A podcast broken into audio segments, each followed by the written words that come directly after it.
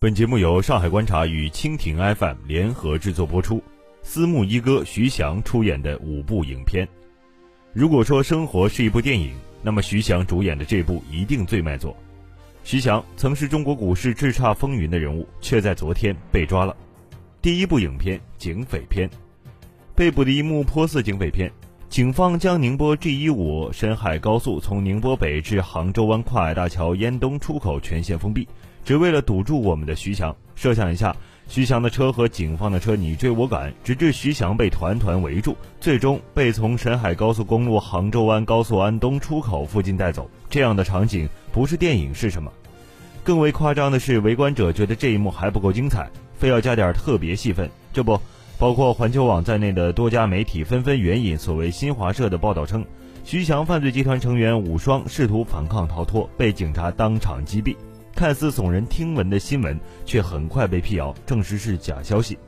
有媒体人在朋友圈评论：“编辑是白洁，被击毙的叫武双。”这个段子手编的还不够高明，该安排被击毙的家伙叫高毅才对。话说，这个段子被人深信不疑的重要原因之一，除各新闻网站中招背书之外，应该是警方在跨海大桥上设伏擒获的诡异情节所致了。按说，徐飞江洋大盗，边控之下抓人，应该不是一件困难的事情吧？第二部影片《犯罪片》，新华社发布的消息终于验证了徐翔的情况。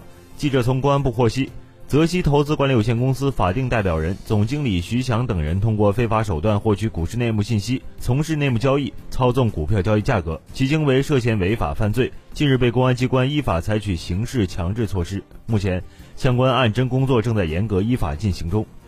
徐翔是一九七六年生人，虽然年龄不大，但其经历拍一部金融犯罪片《A 股之狼》基本没什么问题。这位曾经的私募一哥，从十七岁弃学入市，拿着三万元开始专心投资，到二十岁出头即为宁波涨停板敢死队成员，再到二零零九年底在上海成立私募基金泽熙投资。他参与过重庆啤酒、双汇发展和酒鬼酒的逆势抄底活动，创造了一个又一个资本市场的奇迹，不断赚取着巨大的财富。俨然已经走向了人生巅峰，直到突然被捕。原泽熙投资总经理助理叶展曾经回忆说：“他每天研究股市超过十二小时，几乎没有娱乐和其他爱好。据我所知，这种习惯已经持续二十多年。毫无疑问，徐翔是我见过的最为勤奋和专注的投资人，没有之一。”而宁波本地一位熟悉徐翔的原敢死队元老曾经预言：“徐翔迟早出事，一切只是时间问题。”第三部影片《江湖篇》。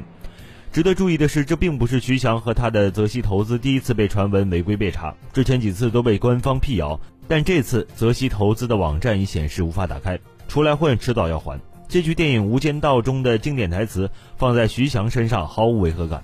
据说徐翔被控制当天是其奶奶百岁生日，按照约定，徐翔中午本应出现在宁波为奶奶祝寿的宴席上，但临近中午却未能等到徐翔出现。江湖弟子江湖老。电影中，江湖人士往往会在参加重要家庭聚会时被警方控制，或被仇家暗杀。徐翔这一出再次搭上了电影的桥段。每日经济新闻称，周六晚有公安进驻泽熙投资在东亚银行大厦九楼的办公地点，目前泽熙投资北京分公司也被查封。也有知情人士称，上海警方是在周日突然搜查泽熙投资的办公室，带走电脑和其他材料。有位网友假想了一幕出事前夜的电影场景：上周五，徐翔的操盘手和大客户接到徐翔短信速抛，周日将出利空消息，绝对内幕。这些人不疑有他，疯狂抛售。周日一看新闻，这些人流下了感动的眼泪。徐翔因涉嫌内幕交易被捕。第四部影片时装片，出人意料的是，徐翔这部影片最引人注目的不是人物，也不是情节，竟然是服装，因为。徐翔被控制时，头发凌乱，面无表情，双手被手铐铐住。唯一出挑的是他身上那件比较特别的白色西服。这位大夫犯啥事儿了？古大白话的疑问代表了不少人。殊不知，这看似不起眼的白色西服，却是货真价实的国际一线大牌。有人说徐翔是爱马仕的忠实粉丝，也有人说这明明是阿玛尼的款式。围观群众经过仔细比对，确定这件白色西服是阿玛尼的，有三只纽扣。爱马仕虽然也有相似款式，但只有两个纽扣。吴法天表示醉了，把阿玛尼白色休闲西装穿出白大褂的效果，不知道的还以为打击江湖游医。周鸿祎也乐了，我还以为是哪个医生呢，明显是白大褂，怎么就是阿玛尼西服了？